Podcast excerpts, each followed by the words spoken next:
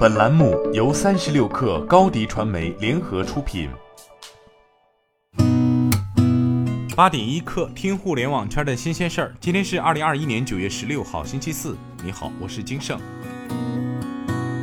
三十六氪获悉，优酷上线选集解锁超前点播功能，目前热播剧《君九龄》已经可以选集解锁，同时保留了批量解锁多集的功能。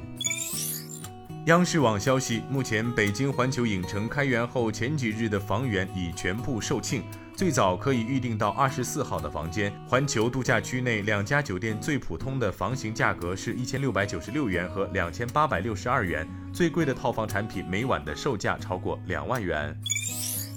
据报道，饿了么发布公告称，禁止以任何形式诱导或强迫新就业形态劳动者转为个体工商户，规避用户主体责任行为，严格遵守国家相关法律法规和各地有关部门的合规要求。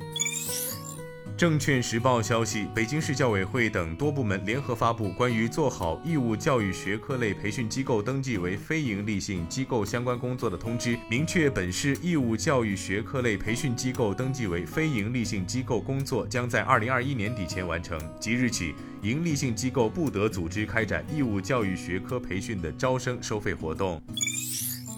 证券时报消息，国家统计局新闻发言人傅林辉在回应涉及恒大集团的相关问题时表示，一些大型房地产企业运营过程中出现一些困难，对于整个行业发展的影响还需要观察。今年以来，随着国家各地区各部门坚持“房住不炒”的原则，房地产行业整体保持平稳态势，各方面推进房地产调控，抑制市场一些不合理的需求，逐步释放正常需求。随着房地产市场制度不断完善，房地产市场有望保持稳定的发展。中证报消息，针对上海证券有限责任公司研究所所长助理、首席市场分析师蔡君毅被警方带走调查，已被公司免职的消息，上海证券回应称，公司从有关渠道获知蔡君毅事情，相关部门正在调查处理，我们高度关注并积极配合相关部门对其的调查。上海证券强调，据公司初步与相关部门沟通获悉，蔡君毅的行为是其个人行为，与公司无关。